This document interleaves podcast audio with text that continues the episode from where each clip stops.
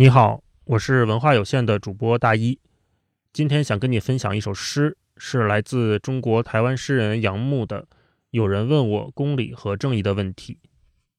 有人问我公理和正义的问题，写在一封缜密工整的信上，从外县市一小镇寄出，署了真实姓名和身份证号码、年龄。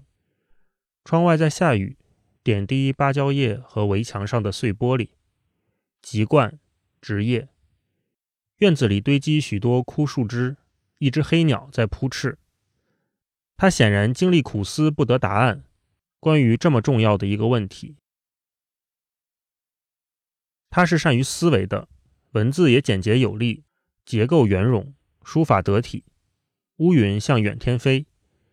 陈昏练过玄秘塔大字，在小学时代家住渔港后街拥挤的眷村里。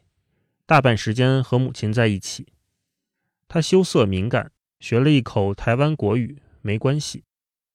常常登高瞭望海上的船只，看白云，就这样把皮肤晒黑了。单薄的胸膛里栽培着小小孤独的心。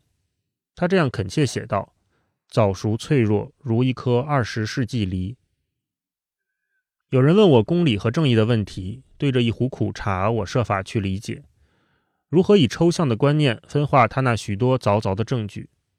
也许我应该先否定他的出发点，攻击他的心态，批评他收集资料的方法错误，以反证削弱其语气，指他所陈的一切，这一切无非偏见，不值得有识之士的反驳。我听到窗外的雨声愈来愈急，水势从屋顶匆匆泻下，灌满房子周围的羊沟。哎，到底什么是二十世纪梨呀？他们在海岛的高山地带寻到，相当于华北平原的气候了。肥沃丰隆的处女地，乃迂回引进一种乡愁慰藉的种子埋下，发芽、长高、开花，结成这果。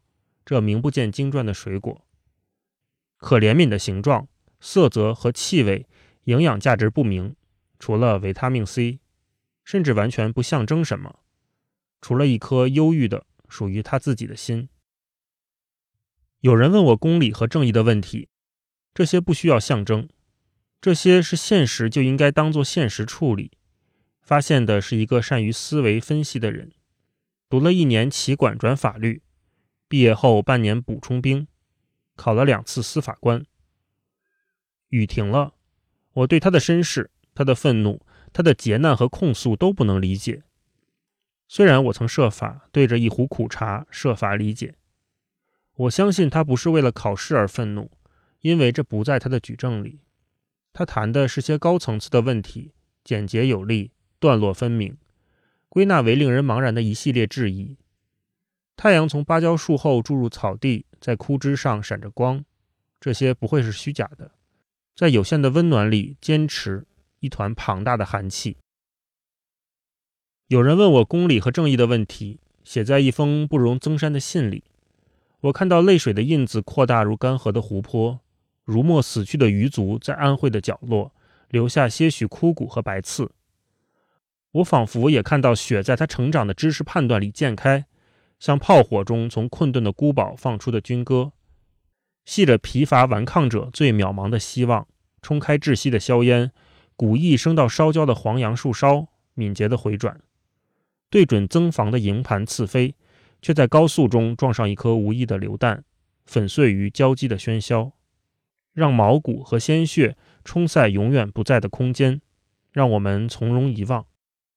我体会他沙哑的声调，他曾经嚎啕入荒原，狂呼暴风雨，计算着自己的步伐，不是先知，他不是先知，是失去向导的使徒。